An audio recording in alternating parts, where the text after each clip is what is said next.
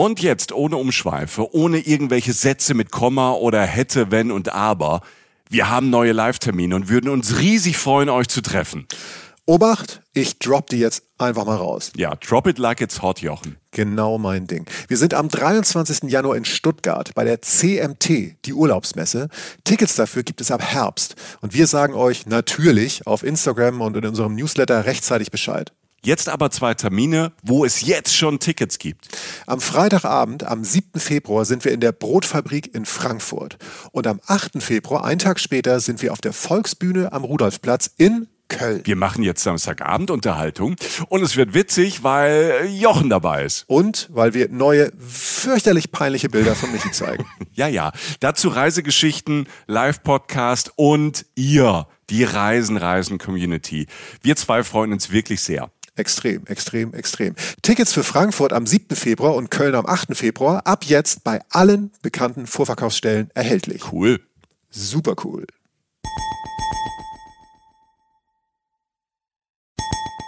Reisen, Reisen. Der Podcast mit Jochen Schliemann und Michael Dietz. Herzlich willkommen zu diesem Podcast, meine Damen und Herren. Äh, mein Name ist Michael Dietz. Vielleicht erkennen Sie es nicht sofort, weil ich äh, wie Bonnie Tyler klinge. Die jüngeren Leute erinnern sich dran, es ist eine Sängerin aus Großbritannien, die große Hits hatte wie It's a Heartache oder Holding Out for a Hero das oder Total Eclipse from the Heart. Das, das kennt jeder. Google das mal. Das Erschreckende für mich ist, dass, das ich, ist mal, dass ich eine Folge anfange mit Bonnie Tyler. Also das sind alles so Sachen, die ich auch in, meinem, in meiner Jugend niemals erwartet habe. Darf, darf, ich, darf ich das verraten? Bonnie Tyler, so wie ich heute klinge, ja. Entschuldigung, Bonnie Tyler war meine erste Platte. Mach keinen Scheiß. Da war ich neun Jahre alt und war auch ein bisschen in Bonnie Tyler verliebt. Jetzt müsst ihr es wirklich googeln. Also der, der, das Beuteschema ist nicht geblieben. Ähm, aber das, das war meine erste Platte. Naja, auf mich stehst du ja auch. Und ich ja. habe auch eine sehr raue Stimme. Aber ich habe tatsächlich eins meiner ersten Interviews war Doro Pesch. Warlock. Von Warlock, die Sängerin. All we und, are. Ähm, all we are. All we are. Und die ist ja immer noch da. Die habe ich neulich, äh, also rein zufällig beim Durchsetzen im Fernsehgarten gesehen. Da ist Doro Pesch jetzt. In dem Sinne bin ich froh, heute mit dir hier in Köln zu sitzen. Äh, Draußen ist Halloween, egal wann ihr das hört. Heute ist einfach die Nacht, in der Halloween ist. Ich hoffe mal, dass keiner klingelt. Weil sonst Bonnie Tyler, Doro, Halloween. Ja. Irgendwie passt. Ja. Und dann ja. wir. Ja. Ähm, schön, dass wir euch mal wieder hören. Ähm, ich, hab, äh, ich bin heiß wie Frittenfett. Ich habe richtig Bock, ich äh, auch. einen Podcast zu machen, weil wir jetzt ja ähm, drei Wochen Pause hatten und wir freuen uns einfach extrem, wieder da zu sein. Yeah. Genau. Und ähm, fangen wie gewohnt an mit äh, ein, zwei Hörerfeedbacks, die uns aber genau eigentlich auf das hinleiten, was heute ansteht, nämlich Japan. Das habt ihr ja schon gelesen. Ähm, witzigerweise haben wir ähm, in den letzten Tagen bei unseren Social Networks, also halt so äh, Instagram oder Facebook, äh, haben wir schon mal so ein bisschen so angedeutet, haben euch raten lassen, was für eine Folge kommt. Und relativ schnell mit so einem zweiten Post wurde so langsam klar, dass es äh, Japan ist. Und da hat zum Beispiel Honolulu geschrieben, OMG, mega gut. Ich fahre nächste Woche nach Japan für drei Wochen. Eure zwei Podcast-Folgen haben mich tatsächlich dazu gebracht, endlich zu buchen. Stark. Ähm, Honolulu, du müsstest jetzt wahrscheinlich da sein. Ich ähm, Grüße. Wir freuen uns sehr. Das ist wirklich, ja. das ist toll. Also ähm, ich glaube, dass ich glaube, dass das einer der Gründe ist, warum wir das machen. Also nicht damit Leute jetzt irgendwie ihr wohlverdientes Geld für irgendwas ausgeben, sondern damit die einfach das tun, was wir glauben, was schön ist, was ein gutes Hobby ist, nämlich zum Beispiel nach Japan fahren. Also ob das jetzt Japan ist oder Norderney oder ähm, keine Ahnung oder Slowenien, wir freuen uns natürlich immer, wenn wir hören und das genau. macht das macht ihr ja, wenn wir hören, wir haben euch irgendwie so ein bisschen inspiriert, euch irgendwie so einen, so einen Kick in den Hintern äh, gegeben, zu sagen, ach, da fahre ich mal hin, obwohl ich es vielleicht gar nicht auf dem Schirm hatte. Und wenn ihr euch dann meldet, oder es gibt ja Leute, die haben schon Bilder geschickt ähm, oder kleine Stories geschickt oder uns in Stories erwähnt. Und ähm, äh, das finde ich super. Da kriegen wir feuchte Augen. Ja, absolut. Janina, Und so coole Stimmen. Ja, voll. Janina Leoni ähm, oder das ist Leonie. Ein guter Name. Weiß nicht, Janina.leonie hat auch noch geschrieben unter einem unserer Posts. Äh, schaut mal vorbei, die Bilder sind auch ganz cool. Das sind Videos aus Japan, die wir gedreht haben. Ähm, äh, sagt, sie war aktuell schon in Nara, da kommen wir witzigerweise auch in oh, dieser ja. Folge drauf. Ähm, und äh, sie war auch schon in Tokio und Kyoto. Vielen Dank übrigens für die Tipps. Und ähm, damit ist eigentlich klar, warum wir das hier machen. Das haben wir gerade schon gesagt und warum wir jetzt einfach weitermachen. Ähm, denn ihr seid super. Äh, unser Ziel ist, dass wir, äh, dass, dass wir so etwas öfter erfahren, dass, wie gesagt, Michael schon sagte, egal wohin, aber dass Leute sich inspiriert fühlen, irgendwo hinzufahren. Und äh, wir merken immer wieder, Japan ist ein Thema. Und äh, es gibt schlimmere Erkenntnisse, zumindest für unsere Arbeit, denn so müssen wir uns länger mit diesem wundervollen Land befassen. Und ich leite kurz ein und dann wird wahrscheinlich eher der Mann gegenüber äh, von mir etwas mehr das Wort am Anfang ergreifen, denn er war zum ersten Mal da. Ich habe ihn heiß gemacht mit meinen beiden. Äh, du hast mich heiß gemacht. Ja. Wirklich. Ja, mit Kyoto und mit äh, Tokio, den absoluten Säulen äh, eines mhm. Japan-Besuchs, die müssen halt sein. Und Michi äh, war so heiß, dass er dieses Jahr dahin gefahren ist und zwar ja. vor ein, zwei Wochen erst wiedergekommen ist und uns jetzt erzählen wird, erstens, ist das alles Quatsch, was ich erzählt habe? Oder? Äh, Nein, aber das, das Ding ist, ähm, wir hatten ja letztes Jahr diese zwei Podcasts gemacht und ähm, und ich war ja zu, ich bin ja großer Asien-Fan und war dann schon in vielen Ländern und war aber nie in Japan. Und ähm, habe dann fasziniert zugehört und ja auch viele Fragen gestellt und dann ich habe mir die zwei Podcasts nochmal angehört vor meinem Japan-Trip wegen den Tipps und wollte mal gucken, was hat der denn damals erzählt, der Schliemann und so. Ja.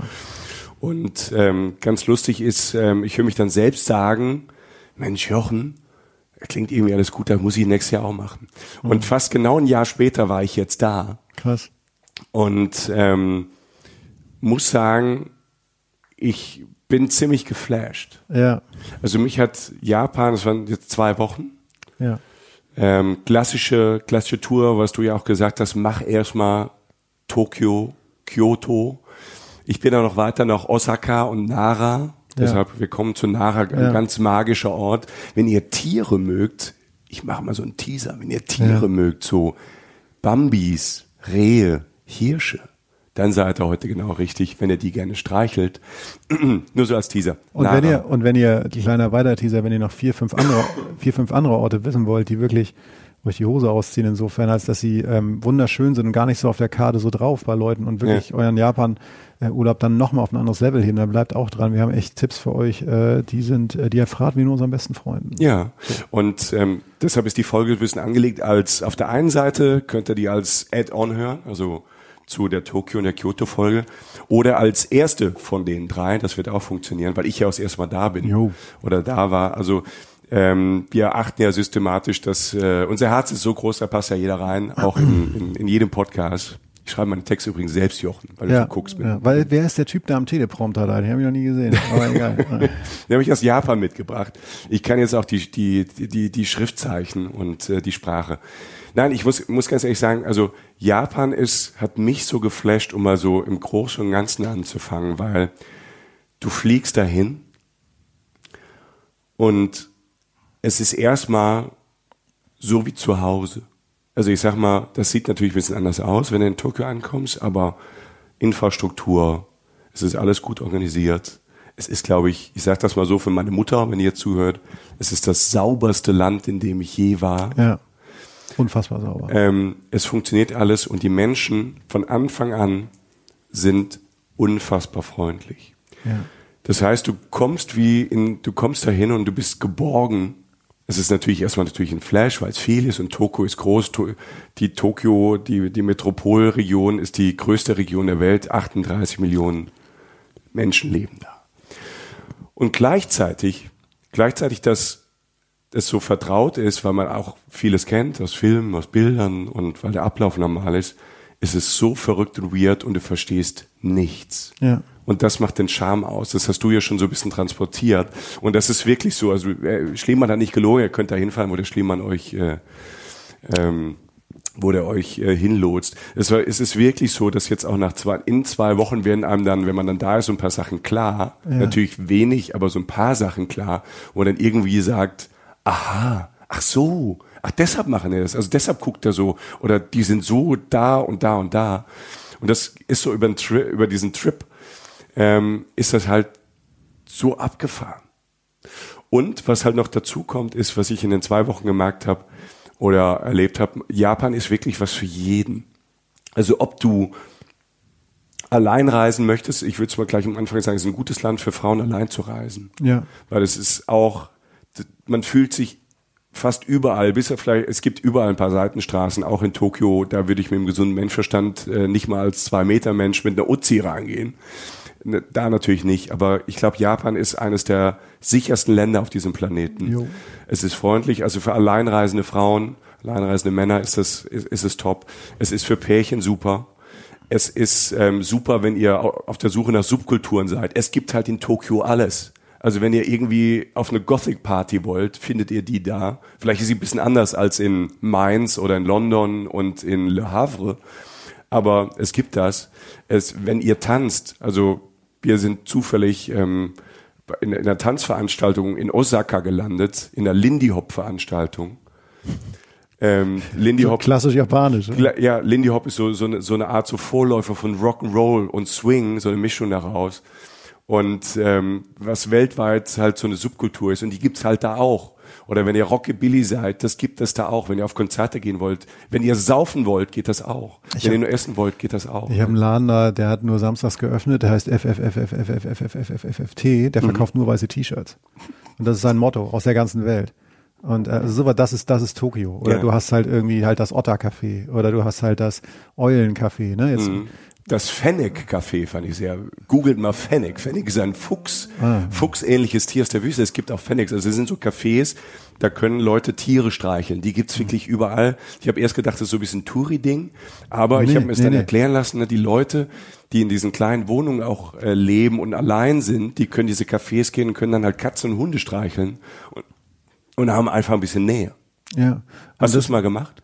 Äh, nee, ich habe witzigerweise war ich ähm, wir sind irgendwann mal durch Fukuoka gelaufen, das ist mhm. eine Stadt etwas weiter im Süden, äh, auf der Insel Kyushu. Und äh, da war ein Otter-Café. Ah. So. Und dann haben wir das gesehen und dachten wir so, fuck it, jetzt gehe ich da mal rein. Mhm. So, ne? Und das ist wie vieles in Japan übrigens, was auch so spannend ist, ist es in, einfach in, in Hochhäusern. Das heißt, du gehst irgendwo rein, in den Hauseingang, hast ein paar Schilder, die du fast nicht verstehst, drückst auf den Fahrstuhl, kommt runter, siebter Stock, steigst aus, ist da irgendwie eine Welt, die du überhaupt nicht erwartet hast. Mach das mal in Deutschland. Und ähm, Entschuldigung. Ach, der Michi. Ist der Herbst. Ja. Und äh, dann stehen wir davor und dann ging diese Tür auf von diesem Ottercafé. Und ich habe, ähm, ich glaube, vielleicht noch nie, aber sehr lange ist es her. Ich habe instinktiv bin ich umgedreht. Und zwar aufgrund der Wärme, der Luftfeuchtigkeit und des Geruchs, der da rauskam. Dieser Ottergeruch. Ja, den ich jetzt, ich, ich, weiß nicht, niemand weiß, wie Otter riechen. Ich wusste es auch nicht. Ich wollte es nur, ich fand es in dem Moment halt sehr unangenehm und habe gesagt, ich will es nicht. Mhm. Äh, man kann durchaus auch eine andere Meinung zu solchen Tiercafés haben. Es hat, ich hatte bei dem Moment nicht mal einen biologischen Anflug oder so. Es war einfach irgendwas in mir sagte, du willst da jetzt gerade nicht rein, ja. weil diese Luft mir einfach, davon wurde mhm. mir schlecht. So. Ja. Ähm, wie dem auch sei, es gibt in, in Japan, vor allem in Tokio, die ja die, die sage ich mal, verrückteste von diesen Städten ist, wo auch dann sich eher so die, die Nerds so rumtreiben, ähm, wobei Nerds in Japan auch wieder anders sind. Es gibt alles. Es gibt Black Metal Konzerte, es gibt weiße T-Shirts, es gibt Eulen, es gibt, ähm, es, es gibt, es gibt wirklich, ähm, wirklich alles. Und äh, das ist das Spannende und Schöne. Und es ist dabei auch noch immer fast immer sicher und sauber. Mhm. Also selbst in den, in den, in so in diesen shady Ecken. Es gibt ja auch in Shinjuku in Tokio so ein bisschen Rotlichtviertel und alles Mögliche. Und selbst da, selbst da ist es okay. Also, und selbst da kannst du mit der Familie zumindest am frühen Abend noch durchlaufen. Ja, ne? das kannst du. Das kannst du überall. Also das wollte ich halt sagen, weil ähm, Japan ist ein tolles Land, um mit der Familie hinzufahren. Also wenn man Kinder hat, ich sag mal mal so ab. Man, man kann ja mit Baby, für Babys reisen, mir ist jetzt nichts, da fährt man lieber irgendwo an den Strand. Aber wenn man so Kinder, sagen wir mal, in so Grundschulalter hat, oder halt ältere Kinder, so 10, 11, 12, die flasht's da echt weg. Ja. Das ist halt geil. Das, ähm, dadurch, das hast du ja auch erzählt, es, es gibt so viele Ecken in allen, in allen Städten, die halt über die Computerspiele funktionieren, über die Geschichte, Mario Kart, Peanuts, ähm, Sega World. Also es gibt ja ähm, in deinem Tokyo-Podcast ähm, jetzt ja schon eine Ecke von Tokio, diese, diese Zockerecke da könnt ihr hin. Was, was wir gemacht haben, was ich noch äh, empfehlen kann als, als Tipp, ist Sunshine City. Das ist auch so ein Komplex, der ist ein bisschen ruhiger, ein bisschen sauberer als, ähm, als diese große Zockerecke. Und was es halt überall gibt, sind diese Virtual Reality ähm, Abteilung. Mhm. Da zahlst vorne so drei, vier Euro. Da kannst du da rein, da kannst du schon so ein paar Spiele zocken. Und was wir gemacht haben, und das war so geil, ich habe es noch nie gemacht, Mario Kart. Das ist eins der bekanntesten Spiele ja. auf, der, auf der Wii. Und das kannst du halt spielen mit der Virtual Reality Brille. Und du kriegst Sensoren an die Hände. Du sitzt in einem richtigen Kart und du fährst das wirklich.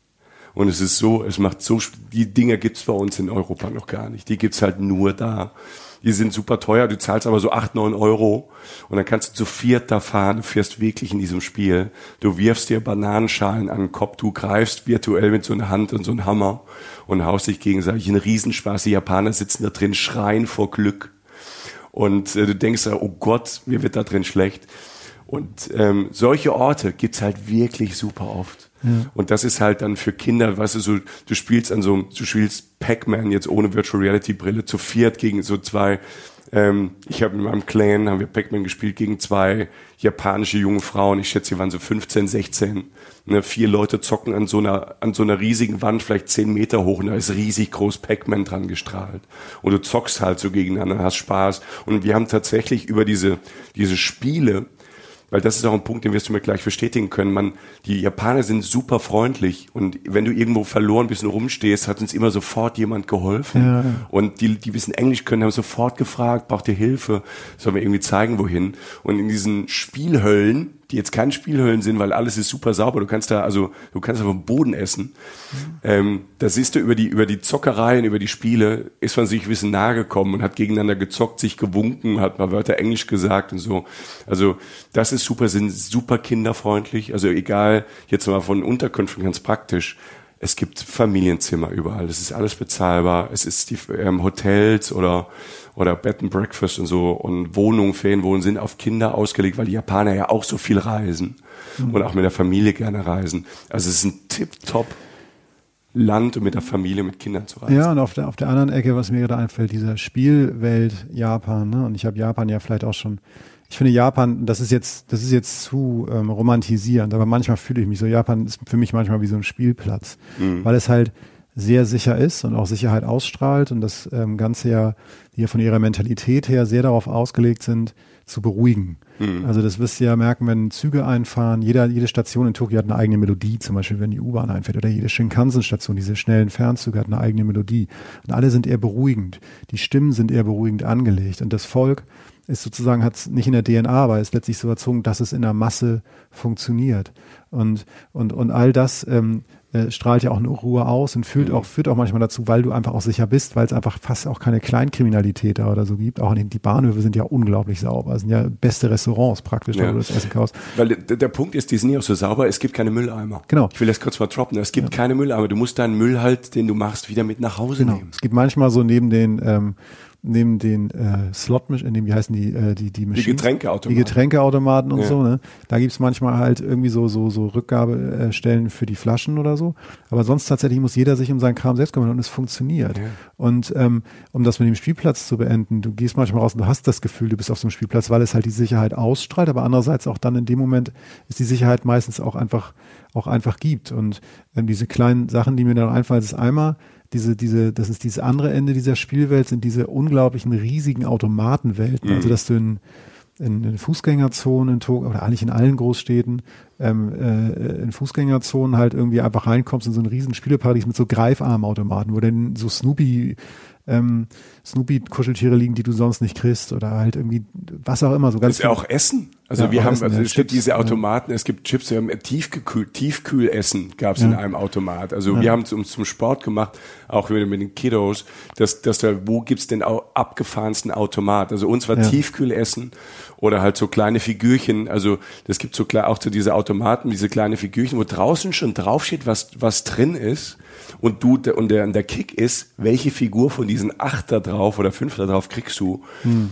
Und ähm, also von pinkelnde Hunde bis Waffen, wie immer wieder Snoopies, ja. ähm, gibt's halt alles.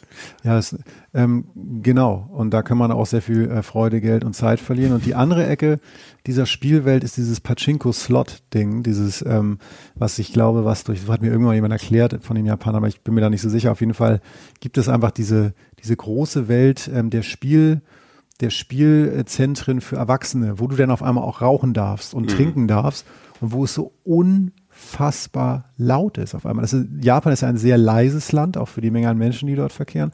Und du gehst dort rein und hast das Gefühl, du stehst mit dem Ohr neben einem Eimer, der Münzen auskippt. Ähm, ein Geräusch Und dann ähm, dazu dann noch irgendwie so, so, so dieser Rauch auf einmal, den du überhaupt nicht schnallst, weil in Japan eigentlich, wenn witzigerweise auf der Straße geraucht wird, weil, weil es die Italien äh, drinnen geraucht wird, weil es sonst die Straße verschandelt, Entschuldigung so rum. Und da ist dann auf einmal alles erlaubt. Also spielen tun sie in allen äh, Situationen. Ähm, ja, ich fand auch die, was du jetzt gerade sagst, mit dem Lauten und Leisen. Mhm. Also die, die Städte, man ist in Tokio, das ist verdammt normal, die größte Stadt auf dieser Welt. Ja. Und wenn du da, auch der Verkehr und alles, ja. also es ist, du, du von A nach B am besten alles mit Zug. Das perfekteste Zugsystem, Absolut. öffentlich, ähm, öffentlicher Nahverkehr, fern, fern und nah, ist der Hammer. Ne? Da hat, hat Jochen auch schon viel erzählt in den anderen Folgen ähm, sich damit vor jeder Reise be be beschäftigen. Zugfahren macht dort einfach Spaß. Mhm. Ähm, es ist alles gut organisiert, selbst wenn man die, die Schriftzeichen nicht kann. Diese riesig großen, riesig großen Bahnhöfe sind super ausgeschildert. Klar verläuft man sich mal, klar ist man mal lost, aber man, man findet alles und man hat ja auch Zeit.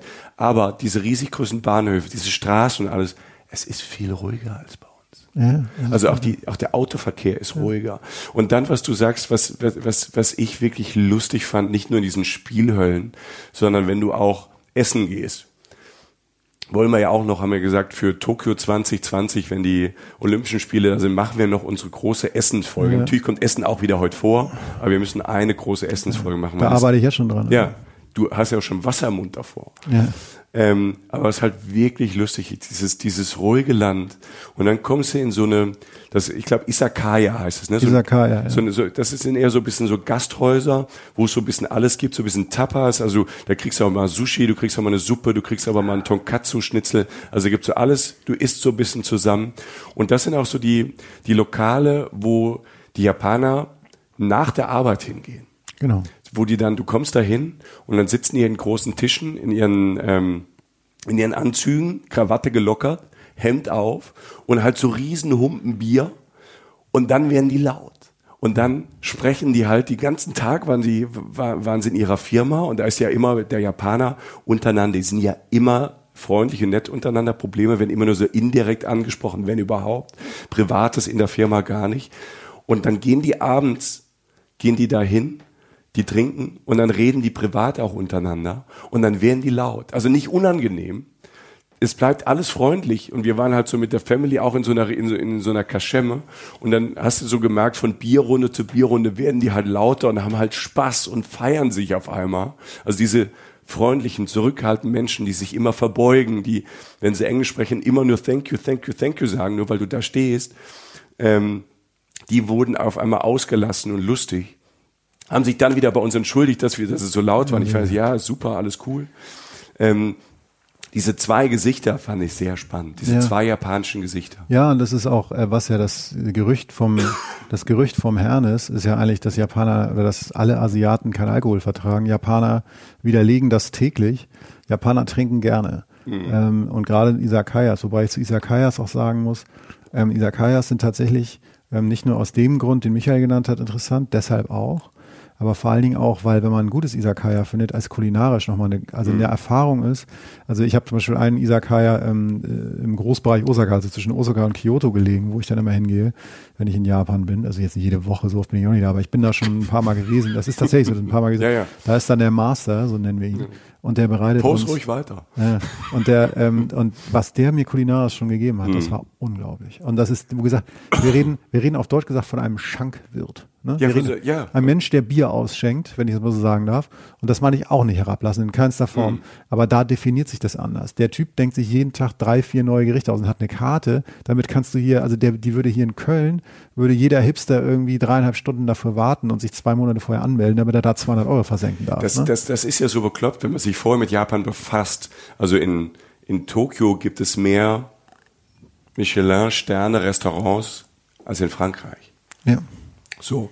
Und das ist, dann ist es natürlich auch teuer. Ne? Also Sternrestaurants sind natürlich teuer und in Tokio sind dann auch extra teuer. Und man denkt, jetzt ist man einmal vielleicht da, vielleicht muss man was Abgefahrenes machen. Und dann ist man in der ersten, du hast es schön gesagt, in der ersten Schankwirtschaft. Ja. Man fühlt sich so nach Japan rein und ist sich noch so ein bisschen unsicher. Man kennt natürlich so ein paar Sachen und bestellt dann einfach mal. Man weiß nicht so wie die ja. Menge.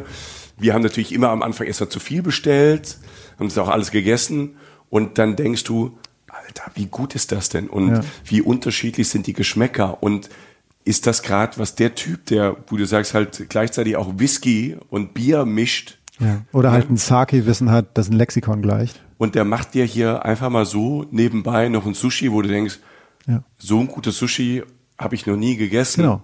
Weil, und ich habe hier in Köln, in, in London und was auch immer und in Berlin schon ganz viel Sushi gegessen. Ja. Und das ist jetzt das Beste in einem Schankwirt. Ja. Und dann gehst du irgendwie, wenn du Zug fährst, im Bahnhof essen und denkst so, äh, das ist hier ein Bahnhof, ne? Ja, das ist hier Wahnsinn. ein Bahnhof, in der ich jetzt diese Suppe esse und das und ich und ich kann nicht aufhören, diese Suppe zu essen. Und das, das, und das hast du halt in Japan ständig. Genau. Das ist so ein ständiges Japan. Das ist ja das, was ich sage. Das ist ja das, was ich, was ich auch äh, vielleicht in einer der anderen Folgen schon gesagt habe. Japan ist nicht billig. Japan ist aber auch gar nicht so teuer, weil das normale Essen, was du kaufst, sei es jetzt Okonomiyaki auf der Straße oder Takoyaki, das sind diese so Fastfood-artige, Okonomiyaki ist fast so eine Art Pfannkuchen mit ein bisschen Tintenfisch drin, aber hauptsächlich Gemüse und Barbecue-Sauce und Mayo drauf. Wohlgemerkt, die japanische Küche ist nicht ansatzweise nur Sushi, das ist komplett vielfältig und abgefahren. Äh, aber auch manchmal sehr bodenständig und sehr bürgerlich. Du zahlst für viele Sachen, die dir zum alltäglichen gehören, nicht viel Geld und du bist trotzdem auf einem Niveau unterwegs. Und das ist der Punkt. Mhm. Wenn du Essen als Schwerpunkt hast, ich wüsste nicht, wer das sein sollte, ähm, dann musst du ähm. eben nicht die drei, die drei Kaschem suchen, wo es dann 280 Euro kostet irgendwie pro Teller, sondern du kannst wirklich auf der Straße, im Bahnhof die Sachen kaufen. Du hast ein Erleben, du erlebst Kultur, während du wirklich was nebenbei ist. Ne? Und, ähm, das ist völlig abgefahren, ja. weil es ist, und was du sagst, es ist natürlich nicht billig, aber es ist auch nicht so viel teurer. Mhm. Es ist jetzt kein, man kann dort auch so, auch ich finde jetzt auch, wenn man das, wenn man sich rechtzeitig drum kümmert, um Hotels, Ferienwohnen, alles ja. möglich, die, die Züge bucht mit dem Railpass, den, ähm, den ähm, JR Railpass, Jochen erklärt das äh, in der ersten Folge nochmal ganz genau. Solltet ihr auf jeden Fall machen, haben ja. wir auch gemacht. Wenn man das macht, ist es wirklich kein teures Nein. Reiseland, Nein. sondern es ist alles erschwinglich. Und dazu kommt noch, ähm, was ich sagte, man muss nicht in diese Sterne-Restaurants da gehen, weil, weil, weil man schon so abgefahren halt ist. Also japanisch ist, diese japanische Küche ist wirklich so breit. Und dazu kommt, was ich halt nicht wusste, was du mir auch nicht erzählt hast, Alter. was du mir nicht erzählt hast, wo ich mich zwei Wochen mit beschäftigt habe. Die alles, was sie haben, wo sie, also wenn es da ein, wenn es da einen Mexikaner gibt, wenn es da einen Italiener gibt und vor allem, wenn es da einen Franzosen gibt, kopieren die das in Perfektion. Also vor allem, was ich nicht wusste, vielleicht ich weiß ich, ob du mir das erklären kannst, gerade in Kyoto, aber auch in Tokio, es gibt so viele französische Bäckereien. Es gibt so viele französische Restaurants. Also die haben so einen richtigen Franzosenfimmel. Und ähm, ich, der auf Teilchen steht, also, ja. weißt du, so ein bisschen mit Quark, ein bisschen Croissant ja. da, ein bisschen Blätterteig das da. Gut, ja? Das ist, das ist mein Ding. Ich habe jeden Tag Teilchen gefressen bis zum get -No. und ich dachte, ich sitze irgendwo in Paris beim Megaprofi und die haben mit einer Hingabe diese, und das ist halt so Teilchen, so diese Frühstücksteilchen, wie wir halt haben, mhm ähm, essen die Japaner nicht so zum Frühstück. Es gibt eine ganz tolle Kaffeekultur. Die startet nicht so früh morgens bei uns, sondern die sitzen oft halt so ganz schick. Das ist für die auch, auch cool. So ab 11 Uhr hatte ich in Tokio, hatte ich das in Kyoto, hatte ich in Osaka, hatte ich so ab 10, 11 Uhr machen diese französischen Cafés auf. Es läuft meistens, lief ganz oft lief Beatles oder 70er Jahre Rock. Ähm, französische Bücher, englische Bücher und so. Das, ne, und dann und ganz viele von diesen Teilchen Sandwiches. Also ich habe Sandwiches, kleine feine Sandwiches mit Salat und was auch immer gegessen. Also man kann dort man kann, also muss wirklich, man muss ganz viel Pech haben, richtig schlecht zu essen. Natürlich ja. isst man auch mal nur mittelmäßig, aber nie schlecht. Ja. Und für ganz wenig Geld eine unfassbare Qualität. Ich glaube, für es, es gibt auch in den Städten, findet man, wenn man Veganer ist, ähm, als Vegetarier kommt man sowieso super durch in Japan. Ähm, als Veganer in den großen Städten auch ganz gut. Aber natürlich, wenn du da Fisch isst ähm, und auch Fleisch, also die essen ja mehr Fleisch als Fisch, was mir auch was, was ich auch überraschend fand, ja. Dass sie so viel Fleisch essen ja. auch. Und ähm, ne, große Diskussion über das Fleischessen. Der Japaner isst wirklich sehr viel Fleisch. Muss man, das hat mich echt überrascht. Aber was ich halt auch, was, was mich nochmal, wir wollen ja nicht so viel über das Essen sprechen, aber was mich halt noch, man muss es halt einfach. Ihr merkt, ich, ich, ich, ich sprühe. Es muss diese, raus. Diese ganz, das muss raus. Das will ich nur sagen. Tofu. Ja. Diese, diese das ist, äh, ähm, 50, 50 Shades of Tofu. Also, ja, das, ne, ja. das müssen wir alles ganz genau. Ähm, ich will, während wir diese Essensfolge über Japan machen, möchte ich essen. Das kriegen wir, kriegen wir hin. Können wir mal einen Aufruf machen? Vielleicht meldet sich ja mal ein japanischer Koch bei uns oder so. Oder jemand, der das kann. Wir sind sofort dabei, ohne Scheiß. Wir machen alles mit. Wir stellen uns auf eine Bühne ja. und machen mit denen eine Showmeister. Sofort. So. Aber ja. das Tofu-Ding, und ja. dann komme ich dazu. Dann fahren wir vom Bahnhof mal nach Kyoto. Genau, wir müssen weiterkommen. Ja, müssen weiterkommen. Ähm, wir müssen weiterkommen. Ähm, Tofu einfach nur der eine Satz dazu. Ich stand mit einer ähm, japanischen Freundin hier in Deutschland mal vom Käsewagen. Und das war die Situation, wo mir klar wurde, unser okay. Käse, unser Käseuniversum ist ist deren Tofu-Universum. Und so könnt ihr euch das vorstellen. Tofu ist nicht diese gallertartige Masse, die irgendwie auf dem Teller rumwabbelt und ihr denkt so, hups, das schmeckt ja nach gar nichts. Das ist nicht, das ist nicht harte Luft oder so. Tofu ist ein Universum an Möglichkeiten, Konsistenzen, das, das geht Richtung Käse ähm, und ist aber trotzdem viel leichter. Allein to, der, der, der, also der Umstand, ich war im Tofu-Restaurant, als ich das letzte Mal da war, äh, das waren neun Gänge oder so. Und wie gesagt, ich habe da jetzt nicht Millionen versenkt, wirklich nicht, ähm, äh, was man alles machen kann. Aber jetzt sind wir am Bahnhof, haben uns eine Bento-Box gekauft, was man kauft, bevor man in den Zug steigt. Allein steigt. das macht schon Spaß. Ja, ja, das, das ist schon super. Das, das Essen kaufen am Bahnhof, aus den vielen Bento-Boxen was auswählen, setzen uns in den Shinkansen, den Schnellzug, dazu habe ich auch schon in den äh, anderen beiden Folgen was gesagt und fahren nach Kyoto, den, zu dem wir auch schon mal eine Folge hatten. Aber Michael hatte mir angedeutet, zumindest eine Sache wollte er mir noch erzählen, die er dort erlebt hat. Und dann kommen wir auch nochmal zu Orten, die wir bisher noch nicht erwähnt genau. haben. Ich wollte so ich, ich wollte sagen, ich will Kyoto unbedingt nochmal erwähnen, weil für mich war es so, also das ist vielleicht auch ein Tipp, wenn ihr reist, was ich so erlebt habe ähm, wir haben so gemacht, wir hatten zwei Wochen, wir sind in Tokio gelandet, hatten die ersten zwei, drei Tage in Tokio. Und wenn mit Jetlag und ähm, ist, ist Tokio dann schon, das, diese Stadt ist so groß, die erschlägt einem so ein bisschen auch vielleicht am Anfang. Das hatte ich aber persönlich auch mit Bangkok. Ne? Ja, also ist, du kommst nach, du kommst irgendwie in, du kommst in ein anderes Land, du hast Jetlag und dann hast du so diese schiere Größe einer Stadt mit, mit dem vielen Neuen, das erschlägt einem. Deshalb war für mich so, als man aus ähm, mit dem Shikansener Schick am Mount Fuji, ähm, der wunderschön ist, dieser, dieser, dieser Berg, ähm, nach Tokio reinkommt. Diese Stadt ist halt viel, viel kleiner, die hat so 1,4 Millionen Einwohner. Ähm, da, da, da fließt ein wunderschöner Fluss durch, durch die Stadt. Ähm, es ist alles viel, viel entspannter. Ähm, die Häuser sind niedriger. Es gibt ganz viele tolle, entspannte Viertel, wo man einfach so durchschlendern kann mit viel mehr kleinen Boutiquen, ähm, Habe ich schon mal erwähnt, dass es da viele französische Bäckereien gibt. Habe ich noch nie gehört. Mit ne. Teilchen, mit na, auf jeden Fall fand ich jetzt Kyoto mit mit Einkaufsstraßen, mit Märkten. Ähm, da hast du auch drüber erzählt mit dem Geisha-Viertel. Ähm, Gion. Gion. Ähm, abends. Äh, ich fand das sehr sehr entspannt dort mhm. und sehr schön. Und es gibt so, es gibt auch so Weinbars und so, wo man abends sitzt. Es gibt das ganze Sake-Universum, das machen wir alles, aber beim Essen und Trinken nächstes Jahr. Und äh, das wollte ich sagen. Ich fand das sehr, ähm, fast mein Lieblingsort, Kyoto. Kyoto ist wundervoll. Ja. Ich habe auch tatsächlich, weil es halt der Kontrast zu Tokio ist, ne, mhm. weil es eine ganz andere Form von Stadt ist, ja. weil es dieser kulturelle Reichtum, fast alles, was man mit dem traditionellen Japan verbindet, findet man da. Und es strahlt eine Wärme und eine Ruhe aus, ist nicht ganz so hoch bebaut. Der Fluss ist ein Geschenk. Ähm, Tatsächlich, ja. Also ja. Kann, kann, ich, kann ich alles sehr gut nachvollziehen. Ich wollte ja. noch eine Sache kurz zum Shinkansen Ride erzählen. Ähm, wer ähm, fragt nach, das ist also ich, soweit ich es erinnere, wenn man von Tokio nach äh, Kyoto fährt, auf der rechten Seite ist der mhm. Mount Fuji zu sehen genau. aus dem Fenster, wenn das Wetter gut ist und auf, der, auf, auf dem Weg von Kyoto nach Tokio auf der linken Seite. Könnt ihr aber locker fragen im Train Office, wenn ihr einen Platz reserviert, einen JR Rail Pass solltet ihr auf jeden Fall haben, ja. dann werden die euch auf die Seite setzen, wenn ihr einen Tag vorher reserviert, dann seht ihr auch den Berg, dann habt ihr das auch erledigt. Genau. Ähm, und die kennen die Frage. Also ich habe gefragt und sie. Ach, du warst es. Ja, ich war das. Die kennen ja. die Frage. Ähm, ich habe ich hab da quasi einen ganz breiten Weg vorgetrampelt. Nein, und äh, Kyoto möchte ich noch sagen, also es ist wirklich Kyoto, hört euch die Folge von Jochen an, kann ich alles unterschreiben. Ähm, was noch ganz spannend ist, wo wir gesagt haben, das ist super mit Kindern. Es gibt ein, auch wenn man, ich, ich bin kein Manga-Fan. Ne? Also, was heißt, ich bin kein Manga-Fan. Ich habe mich mit Mangas in meinem ganzen Leben noch nie so intensiv beschäftigt. Mhm. Und es gibt ein ganz tolles Manga-Museum in Kyoto. Mangas sind diese Comics, diese, diese sehr fantasievollen Comics. Genau. Und die gibt's schon, die gibt's schon ähm, seit 150 Jahren in verschiedenen Formen. Das ist eine Kulturform, die eigentlich äh, früher da war, um den Menschen komplizierte Inhalte über Bilder zu erklären, über Geschichten zu erklären. So, das wäre erstmal die, die Grundidee. Und aus dieser Grundidee ist halt eine Kunstform geworden. Also es gibt ganze Manga-Universen an, es gibt leichte Unterhaltung, es gibt natürlich diese Mangas mit, äh, mit le leicht bekleideten Menschen. Es gibt aber richtig große Geschichten. Diese Mangas haben sich in, in der Zeit verändert. Also diese Manga-Kultur ist ja auch aus Japan raus, nach Europa, ähm, nach Amerika, in andere Orte, nach Asien. Und in diesem, dieses, dieses Manga-Museum gibt einem so einen grandiosen Einblick, so einen leichten, schönen Einblick. Also erstmal ist dieses Gebäude wunderschön und ähm, altes Gebäude. Und da sind Mangas von, ähm, man kann da auch einfach, da ist so eine Bibliothek auch von Manga seit 1945.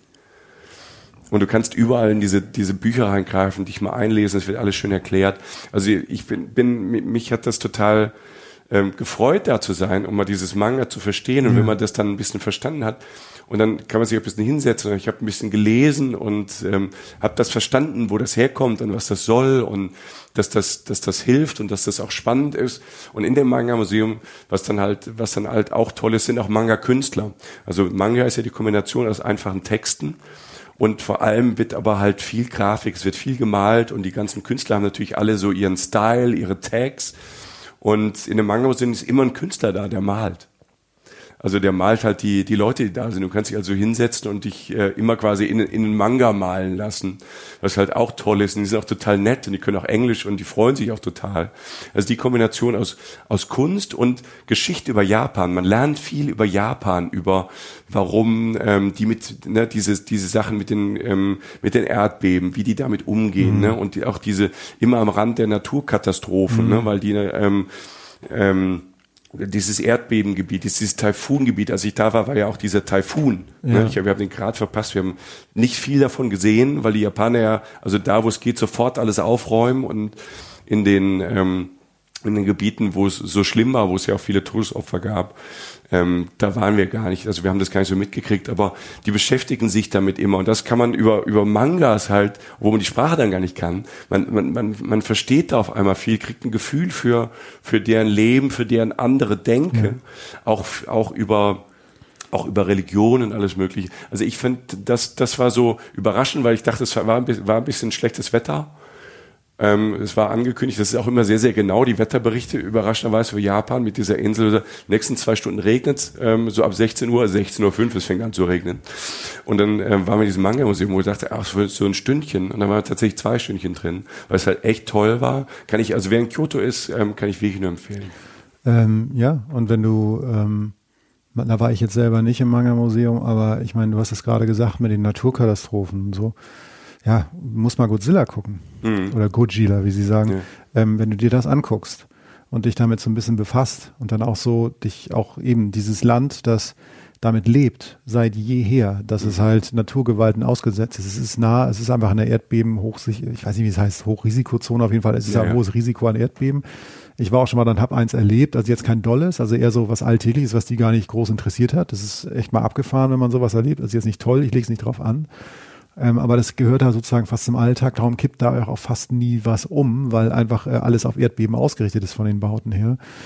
Und äh, die Bedrohung durch, ähm, durch die Natur an sich. Und dann halt natürlich auch ne, die ganze atomare Bedrohung. Natürlich mhm. Fukushima, das ist jetzt noch nicht so lange her ähm, aber halt auch die Atombombe damals und so. Und diese ganze Godzilla-Geschichte, ne? ich will jetzt nicht zu sehr, dass mir jetzt die, die Nerds die Hütte einrennen und sagen, das ist alles Blödsinn, aber das hat alles miteinander zu tun. Äh, Godzilla kommt aus dem Meer, Godzilla geht ins Meer.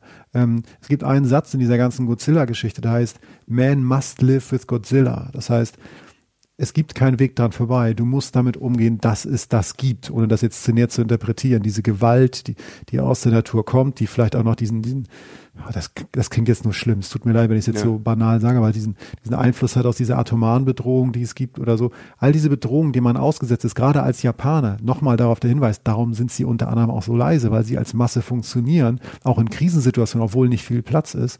Ähm, das ist total spannend, wie diese ganzen mhm. popkulturellen Sachen daraus halt hervorgehen. Und ich habe mir tatsächlich irgendwann, also zu Hause haben wir uns eine Box mit den, äh, mit, also nicht mit allen Godzilla-Filmen, aber mit vielen geholt. Und das ist natürlich teilweise immer noch Trash irgendwie ja. und einfach netter Science Fiction, aber es hat halt letztlich einen mhm. Hintergrund, der durchaus Hand und Fuß hat. Und ich fand's auch, das war ja auch spannend, weil wir ähm, genau als dieser Taifun war, dieser, dieser, dieser wirklich heftige Taifun, ähm, unser Flug, du guckst halt so drauf und der, und der Flug geht Wir sind zum Glück über Korea geflogen. An dem Tag, wo wir losgeflogen sind in Frankfurt, sind alle Flüge nach Tokio gecancelt worden.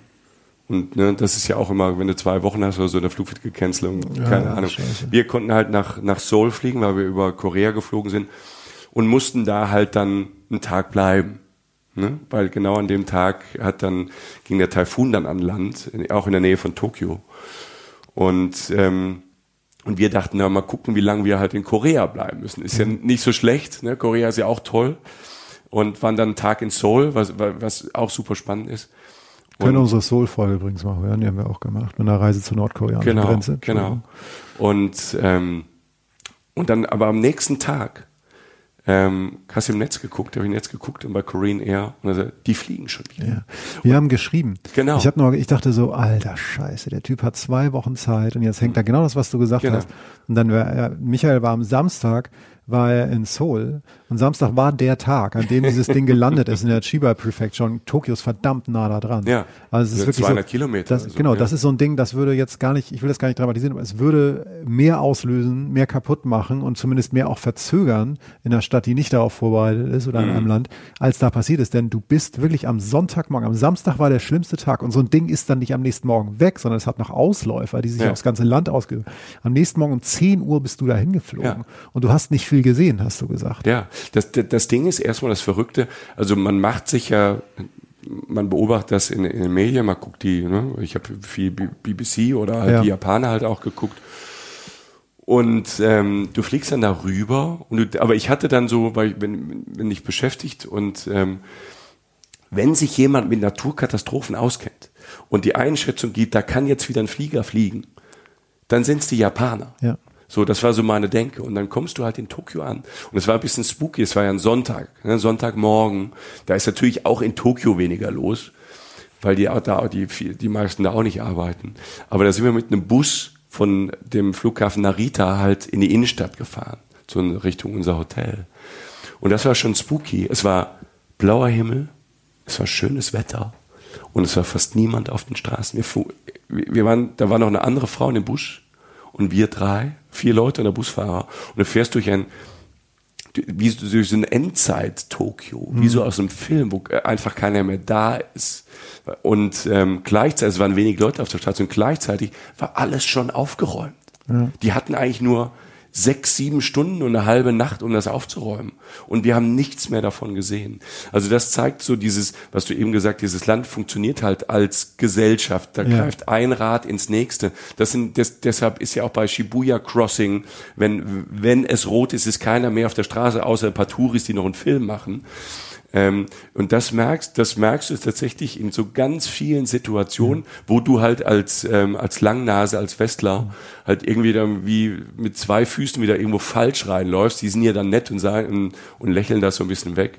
Aber es ist einfach, und das merkst du halt, da, da, um den Bogen zu schließen, diesem Manga-Museum, diese, diese Manga-Kultur, diese Godzilla-Kultur, diese Geschichten, die erzählt, also jedes, jede Gesellschaft erzählt ja über Geschichten, über Bücher, über Literatur, über Musik ja auch von sich und wie man damit umgeht. Und, und das machen die Japaner halt über Manga. Und deshalb habe ich ganz überraschenderweise über Japan viel in den zwei Stunden gelernt, in diesem Manga-Museum. Das war sowas, ähm, Überraschendes, was auch wieder, wo, wo ich auch immer wieder eine Stern, wo wir gerne ja Sternchen dran machen, macht Sachen nicht nur geplant, sondern lasst auch einfach mal laufen, was in Japan halt super sicher und immer cool machen kannst. Genau, und, und um das, den Aspekt zum Abschluss zu bringen, wieder stellen wir fest, es kommt leise.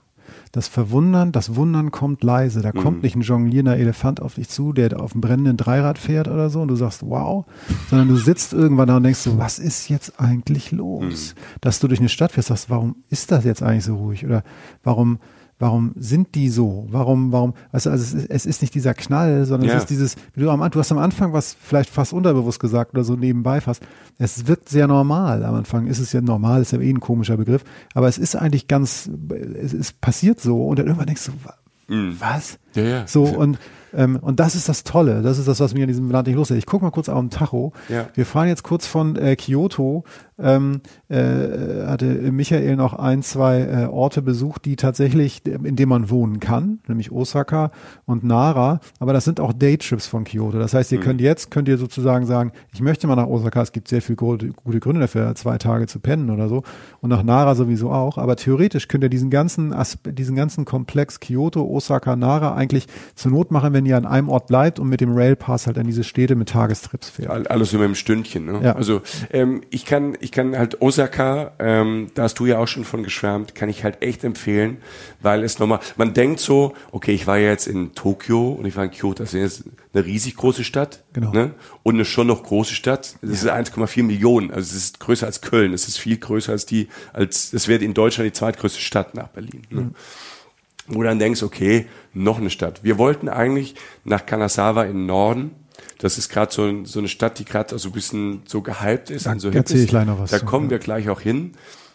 Da war aber die Strecke halt vom Taifun mhm. unter Wasser und da wäre es kompliziert gewesen. Und unser unser Ersatzprogramm quasi, weil das klingt jetzt so Ersatzprogramm. Ja. Nein, wir haben halt einfach gesagt, okay, das ist zu anstrengend dahin zu fahren. Wir haben ja nicht so viel Zeit. Wir fahren nach Osaka. Das kann ich auf jeden Fall empfehlen. Und äh, weil es nochmal einen ganz anderen Vibe hat. Die Stadt ist ein bisschen, wenn ich huste mal kurz ab. Osaka. Dankeschön. Osaka. Osaka. Osaka. Hi. Ja, hi. Hi, hi. Hi hört er ganz oft. Hi heißt ja. Ne? Hi, hi, ja. Und ähm, ich fand Osaka vom Vibe so ein bisschen, ein bisschen dreckiger. Hm. Die Leute waren ein bisschen cooler drauf. Sofort hm. wurde auf der Straße geraucht. Ja.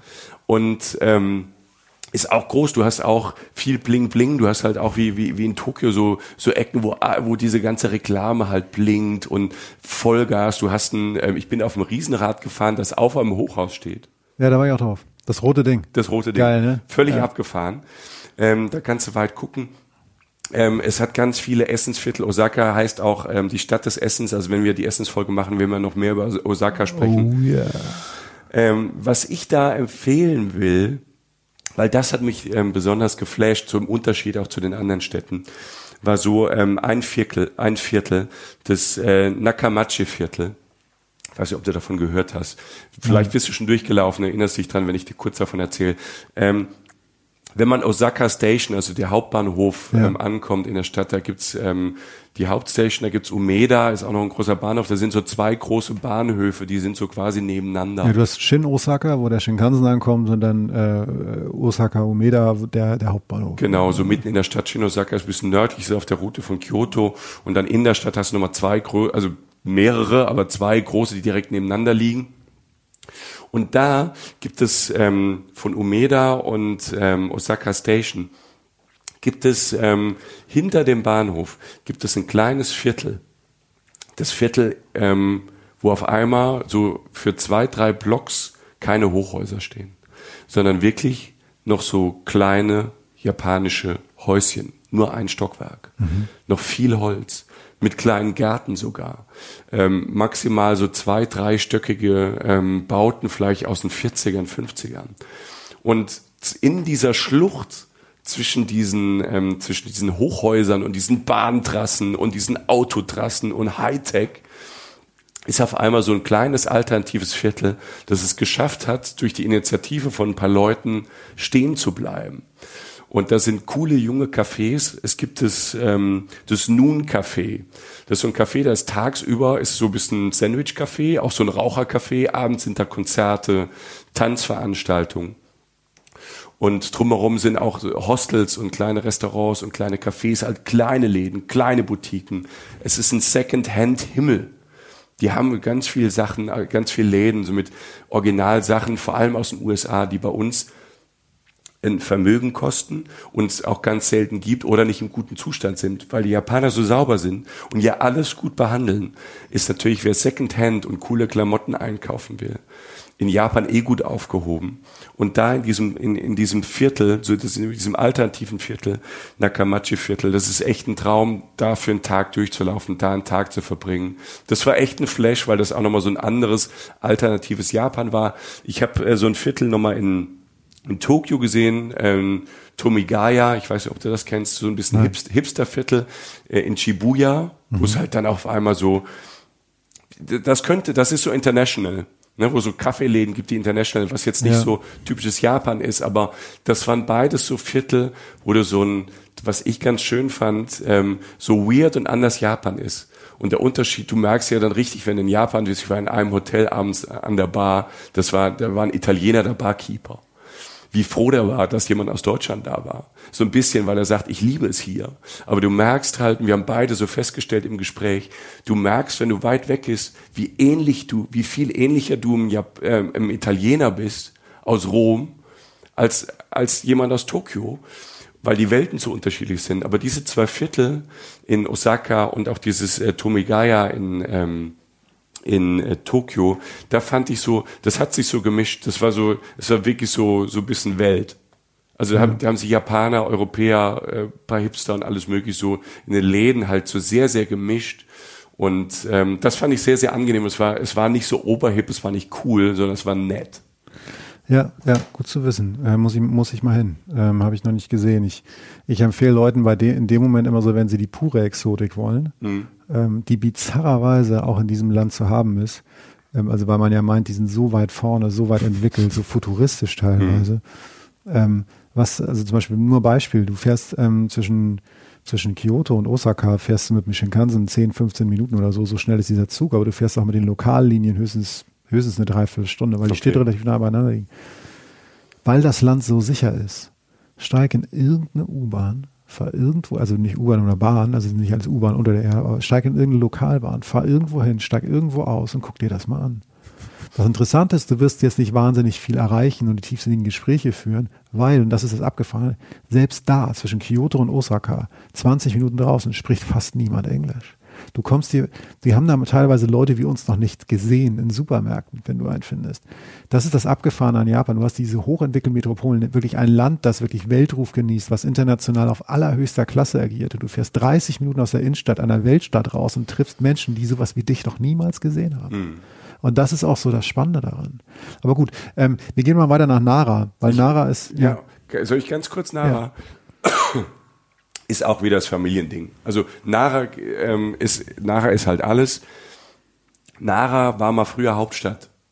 Ja, von Japan, sag, stimmt. Wenn ich mal sage, früher meine ich halt so 700 rum. Ja. Ne? So zwischen sieben, ähm, 700 und 800 war Nara fast schon 100 Jahre mal so Hauptstadt. kann Donald Trump gar nicht zurückdenken. Richtig. Und, und, und, und da haben die schon Dinger da in die Prärie gebaut. Also Nara ist landschaftlich, da ist so eine 400.000 ähm, Einwohnerstadt, ist aber schon so der Kern von, von Nara ist, ist eigentlich grün. Also ist landschaftlich wunderschön schon. Ja. Ist grün. Und die haben damals in Nara, also es ist so ein bisschen Bilderbuch Japan, muss man sagen.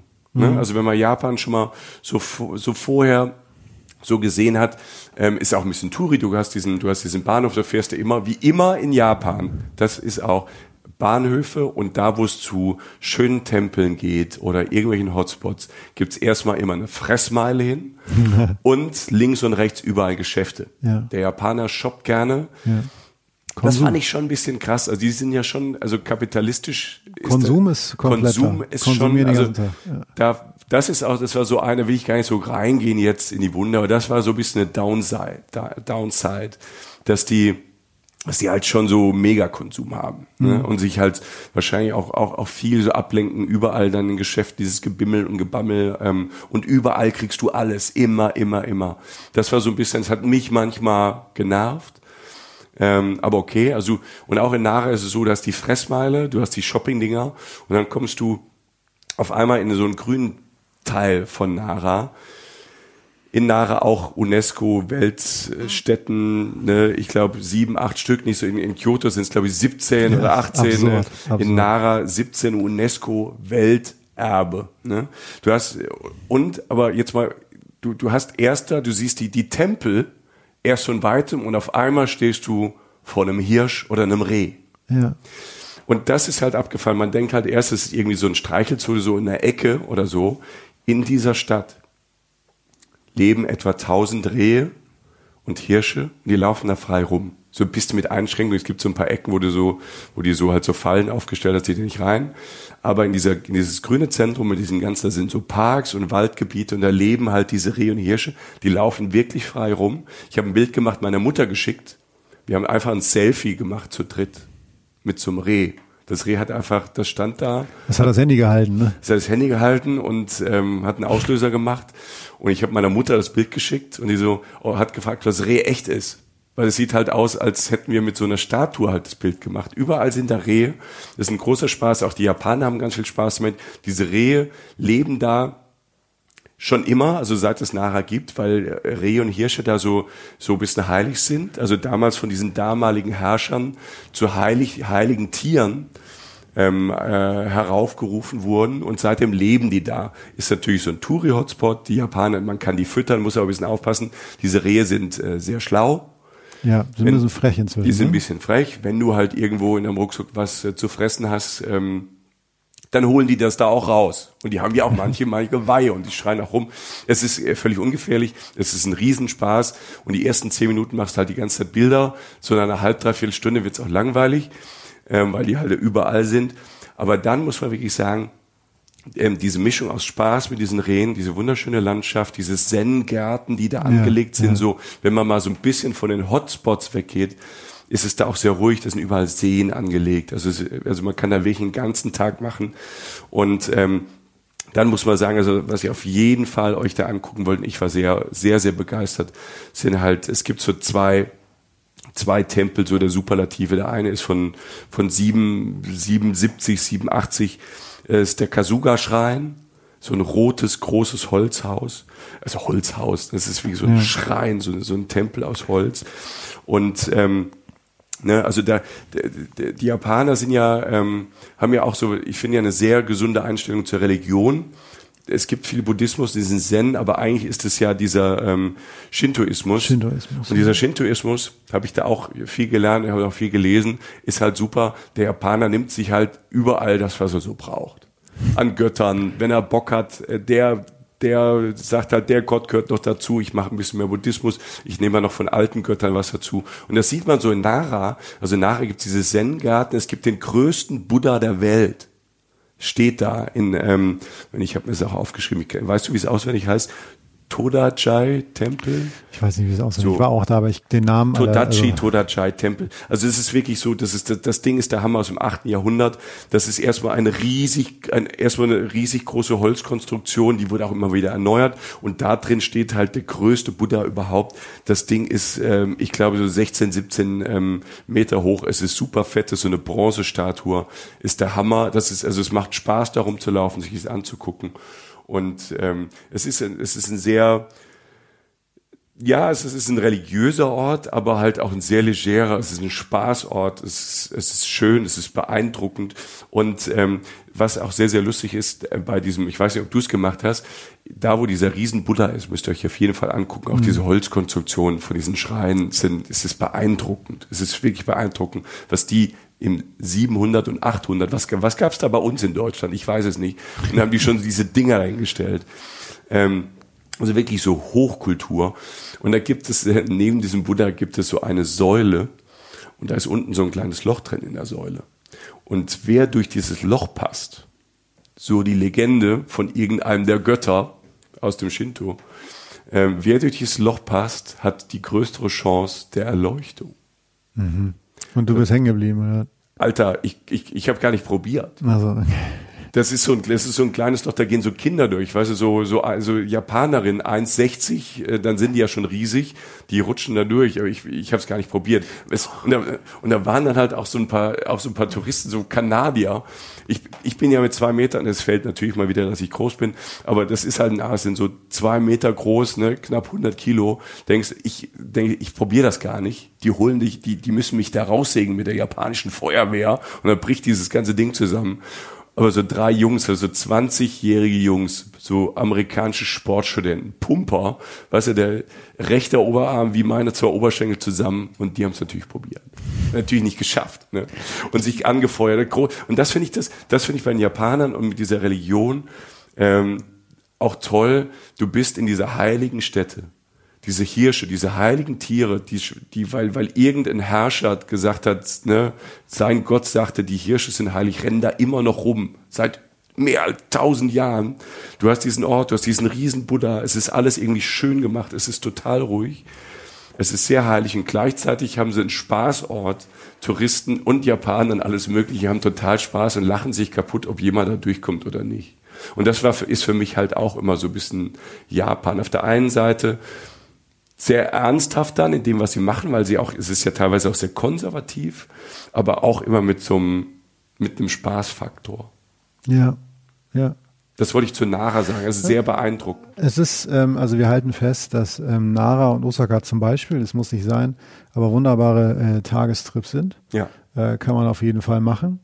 Ich würde jetzt aber, wo wir jetzt auch schon bei Nara und Osaka Ja. waren zum Beispiel, also Sachen, die über Kyoto und Tokio hinausführen, jetzt noch so ein paar Tipps geben für Leute, so kleinere Orte, wo sie hinfahren Schieß können. raus. Soll ich einfach mal machen? Ja, ne? schieß einfach. Ähm, äh, gib mal noch ein bisschen dazu. Also ähm, was, was, was ich wichtig fand auch, man hat, ähm, also Japan ist ja jetzt nicht nur eine Insel, ne? es sind ja vielere. Mhm. Ja. Vielere Inseln, wie der Japaner sagt, vielere Inseln. Es ist spät, ja, es ist Halloween. Ne? Süßes oder saures, bei mir ist es äh, viel Saures. Ähm, wir sind ähm, auf der Hauptinsel in Tokio jetzt in, in dieser Folge nach Kyoto gefahren, das Ja, das heißt ist- nach Osten, Genau, das ist alles Honshu. äh, nach Westen, nach Westen sind Ja, und noch ein bisschen runter in den Süden noch Süd- gleichzeitig. Also ja, letztlich Honshu ist die Hauptinsel. Da sind Ja. Tokio und Tokio und Kyoto drauf. Genau. Und Honshu nimmt wirklich den größten Platz ein. Ganz oben im Norden ist Hokkaido. Das machen wir Mhm. Da kommen die Kürbisse her. Ja. Halloween. Niemand auf niemand in Hokkaido hat jemals diesen Kürbis gesehen. Glaub mir, ich war da. Ja, Also, ich, ich habe das auch gelesen. Ist, ist das da, wo die Kürbisse herkommen? Ich sag, es auch da, hier- meine, meine, jetzt, das meine jetzt schon mal zitierte Japaner, die mit mir in Deutschland war, stand irgendwann bei uns im Supermarkt vor Hokkaido-Kürbis und dachte, was ist denn jetzt passiert? also es ist nicht mal so wie beim mexikanischen Bier, wo du dann sagst, das trinken bei uns nur die allertraurigsten Gestalten Mhm. und hier wird's hochstilisiert, sondern sie hat ihn einfach noch nie gesehen. stark. Ähm, aber gut, das ist im Norden Hokkaido Genau, sehr wir groß. bleiben auf der Ähm, Hauptinsel. Genau, das machen wir, das machen wir alles mal separat. Kyushu ist unten, ganz unten ist Okinawa und so weiter. Da gibt's noch sowas wie Shikoku, das ist ein bisschen weiter im, äh, im Osten gelegen. Da gibt, kann man sehr viel tracken und so und ähm, äh, da kann man auch viele Tempel besuchen, kann man auch da, aber das noch viel mehr. Jetzt sind wir auf der Hauptinsel. Auf der Hauptinsel, genau. Und auf der Hauptinsel ist einer der Orte, den du vorhin schon mal erwähnt hattest, äh, Kanazawa. Ah, das hat mich auch Der wirklich geärgert, dass er nicht hin kann, weil alle geschrieben hat, ja, geschrieben haben, es gibt, ich habe so ein cooles Museum da gesehen, alle haben geschrieben, die auch schon da waren. Ich kannte da noch jemand außer dir, der da war, der sagte, wow, ihr müsst das machen. Ja, also Kanazawa ist tatsächlich toll, weil Kanazawa, ähm, du fährst halt, weiß ich, zwei, dann sagen wir drei Stunden mit dem Zug hin, von äh, Osaka aus, glaube ich, ist das. Also es ist jetzt nicht so weit weg. Und äh, Kanazawa ist eine relativ kleine Stadt, also im Vergleich zu den Städten, über die wir gerade geredet haben, mit Ausnahme von Nara. Und es fühlt sich auch beschaulicher an. Und ich habe Kanazawa immer so vor meinen Leuten immer so als Klein Kyoto bezeichnet. Will sagen, ja, ja, also in Kanazawa gibt's einen wunderschönen Garten zum Beispiel. Das klingt jetzt auch erstmal banal für Menschen, die japanische Gärten nicht kennen oder nie in Japan waren. Aber es gibt ja auch genug Hörer in deinem Alter, die zuhören, die auch gerne mal in den Garten gehen. Genau, Gartentipps und so, Mhm. ne, bei volle Kanne. Ähm, Du hast gerade volle Kanne ZDF gesagt, guckst du das? nee, ich habe das zitiert. Äh, so. Ich habe hab darüber gelesen im Du Manager-Magazin. guckst das, oder? Ich glaube, Jochen Schliemann guckt volle Kanne. Me- Meister, ich bin teilweise berufstätig. Wie soll ich das gucken? Teilweise berufstätig ist auch groß. Ne? auch, ja, ja, jetzt glauben es wirklich alle. Wie dem auch sei. Auf jeden Fall, Kanazawa. Wunderbar, zwei Nächte, drei Nächte. Hast äh, eine wunderbare Zeit in einer sehr schönen kleinen äh, Stadt, die einen so ein bisschen Zeit zum Durchatmen gibt, auch nach den Metropolen. Und Kanazawa, wie gesagt, es gibt diesen Garten, äh, Kenru-Kuen oder Kuen. Das kann ich mir merken. Ne? Also Kuen, also K-U-E-N ist meistens so, oder manchmal auch mit O, ähm, ist so ein bisschen Zeichen für Garten. So ungefähr Ah, wird das dann okay, genannt. ja. Und dieser Garten, du gehst da relativ schnell hin, aus der, aus der, sag ich mal, Fußgängerzone, wo wir jetzt gepennt haben, gehst du so, weiß ich, fünf, sechs Minuten und dann stehst du halt in diesem Garten, der wunderschön ist und äh, mit kleinen Brücken, kleinen Flüssen, angelegten Grünflächen und so. Also japanische Gärten sind Kunst. Aber man, anders kann man es nicht beschreiben. Man nimmt das kurz zur Kenntnis, wenn man sich mehr darauf einlässt und ein bisschen mal guckt, ein bisschen darauf rumläuft, auf diesen kleinen Brücken steht und merkt, dass einfach so kleine Parallelwelten geschaffen werden. Toll. Es gibt auch noch viel größeren Garten da. Also das war ja nur der kleine Anfang davon. Der Ja. Garten selbst reicht noch viel weiter. Das heißt, du kannst dich sehr lange in Parkanlagen aufhalten, die aber trotzdem sehr, sehr, sehr, sehr schön sind und viel, viel kunstvoller als jetzt ein banaler Park oder so. Du hast äh, die Burg von Kanazawa. Es ist ja generell so, dass diese Castles, ja, also diese, diese Schlösser und Burgen in Japan, ist ja auch so eine Eigenschaft von Japan, dass du diese Dinger hast, die sehen manchmal aus wie bei so einem in so einem Comicfilm, in so einem Spielfilm. Sieht aus, wie als würdest du in den Disney-Park gehen. Genau, ja, genau. Also auch die Osa in Osaka gibt's ja, auch diese, also Osaka, in Osaka, Osaka Castle, ja. Osaka Castle. Und du denkst erst so ein bisschen, man ist so ein bisschen versaut von so, von so Freizeitparks in Deutschland, Ja. wenn die halt so Asien hinstellen. Und im Endeffekt, du stehst vor Osaka Castle, das war so mein Ding, und also, ja, ist, ja- das, sieht aus, das sieht aus wie so ein Freizeitpark. Es sieht so unecht aus. also gar nicht schlecht, aber Nee, es aber es ist vor allen Dingen echt. Ja, ja. Und das ist ja das Bizarre. Es Ja. Mhm. ist halt eben nicht eine billige Nachbau, sondern so sehen die wirklich aus. Und du hast ein tolles äh, Castle zum Beispiel auch in Himeji. Also wer jetzt zum Beispiel unbedingt ein, ein Castle sehen kann in Japan, Himeji ist zum Beispiel ähm, ein Castle, was an der Shinkansen-Strecke liegt. ist auch nicht weit weg von Osaka, ne? Genau, du fährst mit dem Shinkansen hin, mit diesem Schnellzug, steigst aus und gehst zehn Minuten geradeaus. Du stehst vor diesem unglaublichen Schloss. Und ähm, davon habe ich auch ein Foto, das poste ich bei Instagram. Das ist sehr schön. Das ist eines meiner Lieblingsfotos von mir. Du weißt, ich habe nicht viele und viele schöne sowieso nicht. Ich finde das viele schöne Fotos. Du bist aber wieder so, du fährst wieder so, ah, hab ich nicht. Hm, Jetzt, wo du sagst. Nee, nein. Nee. Angeber! Nein, aber ich stelle das mal ins Netz, weil da habe ich tatsächlich auch noch meinen, äh, einen meiner besten Freunde in Japan getroffen, nämlich einen Akita, einen Hund. Ähm, also Shibas kennt man vielleicht eher so, so klassische japanische Hunde. Akita ist ein bisschen größer, ein bisschen mächtiger, ein bisschen dicker. Und den streichle ich vom, ich vom Himeji Castle. Und worüber lernt man Menschen kennen? Über Hunde. Mehr sage ich nicht, guckt euch das Bild an. Egal. Also sozusagen das Drive-In-Schlösschen, Ja. wobei das dem nicht gerecht wird, weil es einfach Kunst ist und toll und alt und wunderschön ist, das Himeji Castle. In, in Kanazawa steht auch eins, ein Schloss. Da kann man, äh, ein Castle, da kann man Ja. reingehen, sich das ein bisschen angucken und so. Du hast einen wunderschönen Park daneben an, du hast ein Kulturcenter, wo du allein schon Nachmittag verbringen kannst mit Lesen und Käffchen trinken. Alles sehr, sehr schön, klein, liebevoll gemacht. Du hast dieses 21st Century Museum of Contemporary Art. Das Contemporary ist Art. das, was ich glaube ich, was ich meinte. Ganz ne? toll. Also Ja. Kunst vorne, schnell, modern. Du hast diese Bilder auch so, wo du so unten in so einem Swimmingpool praktisch von der Optik sitzt und so Das oben unten aus dem gesehen, Wasser ja. rausguckst. Also wirklich so, was man mit moderner Kunst so machen kann.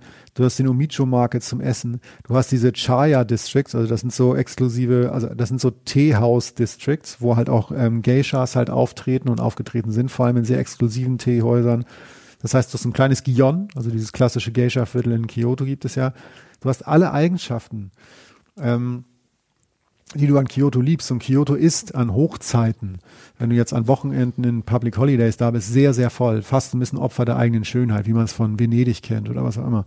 Und wer ein kleineres Kyoto sucht, etwas stiller, nicht ganz so spektakulär, aber wirklich wunderschön und lebenswert, der kann nach Kanazawa fahren. Kanazawa ist eine tolle kleine Stadt am japanischen Meer, wirklich absoluter, also nicht unbedingt ein Geheimtipp, aber wirklich ein super Tipp für Leute, die nochmal was anderes wollen. Gibt's da Teilchen? Gehören die französische Teilchen? Digga, da gibt's eine ganze Stra Nein, ähm, die, da, es, es gibt auch deine Teilchen, mein Freund. Danke. Auch die wirst du da Die bekommen. Japaner machen so gute Teilchen, weißt du, kommst in so ein fremdes Land, du denkst an alles, aber nicht an Teilchen. Ja, ja, also wirklich, du hast es auch noch gar nicht gesagt mit den Teilchen, glaube ich. Das sind so, nee, Ist gut. Ähm, ich gebe dir noch einen. bitte. Ähm, ich gebe dir noch einen Tipp. Ähm, ein Tipp, der ähm, auch sein muss und gar nicht so ernst ist, wie er klingt, ist Hiroshima.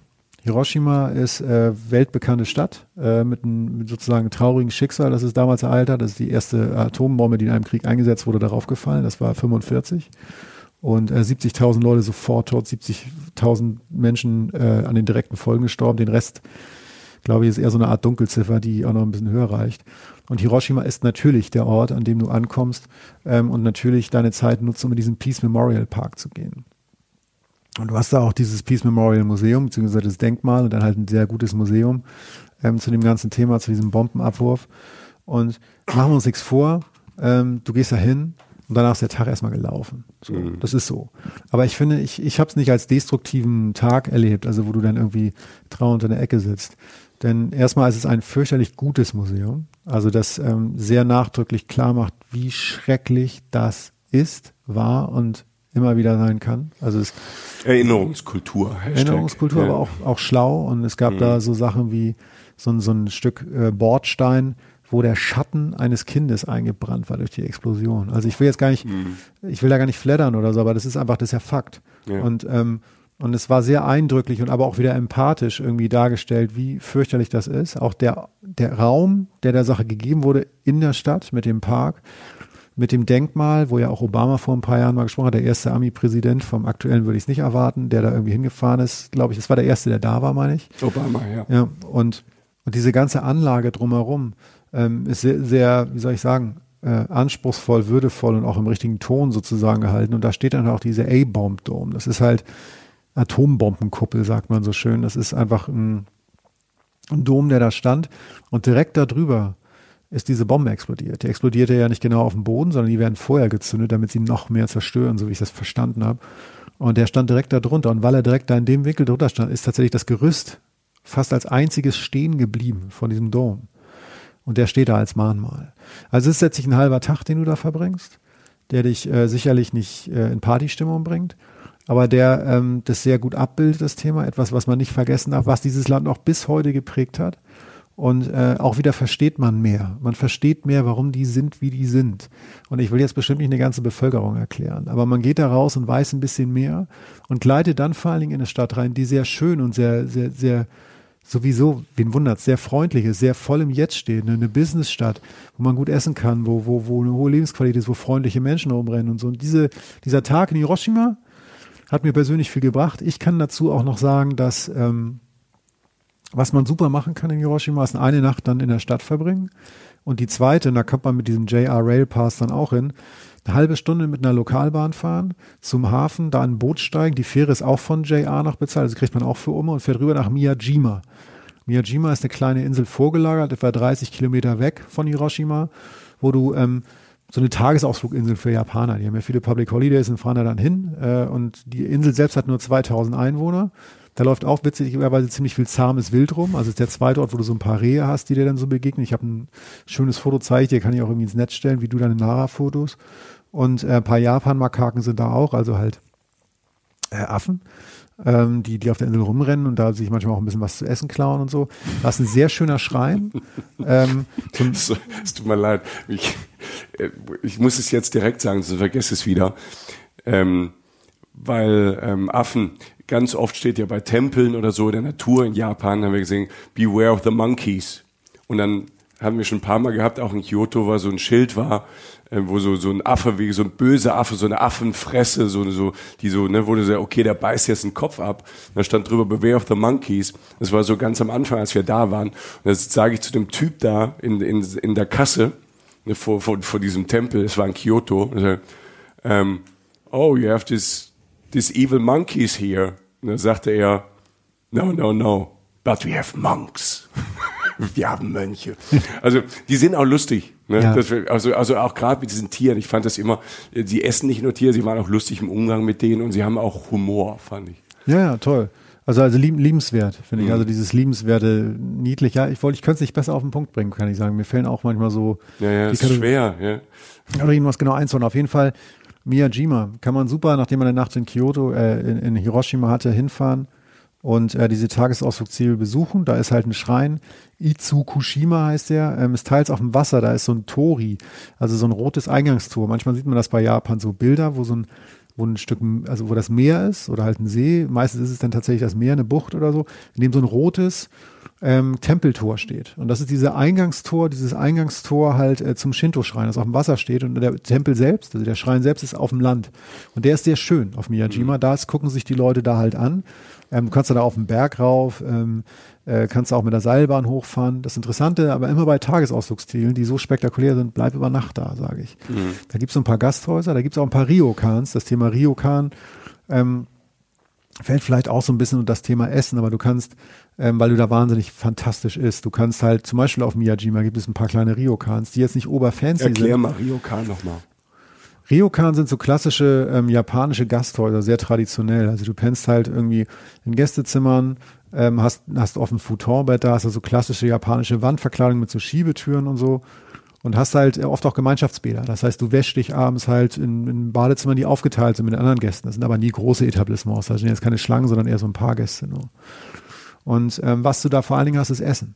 Und du hast halt abends halt wirklich dieses Gängemenü, ähm, und morgens auch ein mehreres Gänge-Menü. Das ist dann eben nicht Cornflakes mit Milch. Also das ist dann schon kulinarisch, das ist schon ein Schuss von Ofen sozusagen oder in Ofen. Nee, nicht in Ofen, so von Bug meine ich. Weißt du so? Hm. Also ja, so ein Aal zum Frühstück. Genau, also da gibt's ja. dann halt, äh, da gibt's dann auch mal geräucherten Fisch morgens ja. oder so. Also da wird dann auch mal Gas gegeben.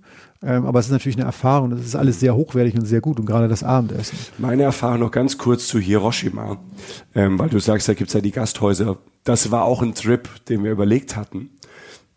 wir waren jetzt im Herbst da und wir konnten den aber nicht machen, weil alles ausgebucht war. Ja. Also das, das ist ja auch so ein Tipp so generell in Japan. Wir sagen ja immer, ne, also guckt, dass ihr ein bisschen Abenteuer habt, plant nicht alles vor. Hotels in Japan, also Kyoto und Kyoko, äh, Kyoto und Tokio und Osaka ist nicht das Problem, weil die Städte so groß sind. Aber in Hiroshima haben wir zum Beispiel fast nichts mehr bekommen. Ja, ja man, muss, man muss, die Japaner sind nicht sehr spontan, was diese Reisezeiten angeht, auch weil die manchmal so Public Holidays haben und so. Aber wenn du dann so ein Ryokan hast, um das du dich früh genug kümmerst, dann vor allem, was da erst vorsteht, ist so eine kleine Wand aus Geld. Weil Ryokans sind tatsächlich oft auf dem Zettel teuer. Also da zahlst du gern mal was über 200 Euro für zwei Personen. Dann denkst du erstmal so, wow, will ich das? Bringt mir das was?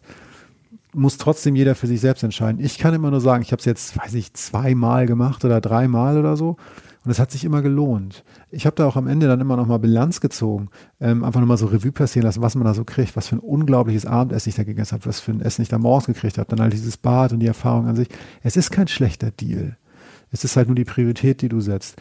Ein Ryokan kannst du zum Beispiel, und das liegt jetzt gar nicht an der Gegend von Hiroshima, sondern kannst du dir aber zum Beispiel auf Miyajima geben und bist dann halt abends auf dieser Tagesausfluginsel alleine mit ein paar Rehen am Wasser an so einem, an so einem Tempel, äh, der, der halt zum Teil im Wasser steht. Und das ist ein sehr schöner Wechsel zu Hiroshima, der belebten äh, äh Stadt, und dann irgendwie dieser kleine Insel, die vorgelagert Und dann kann man die Rehe auch reiten.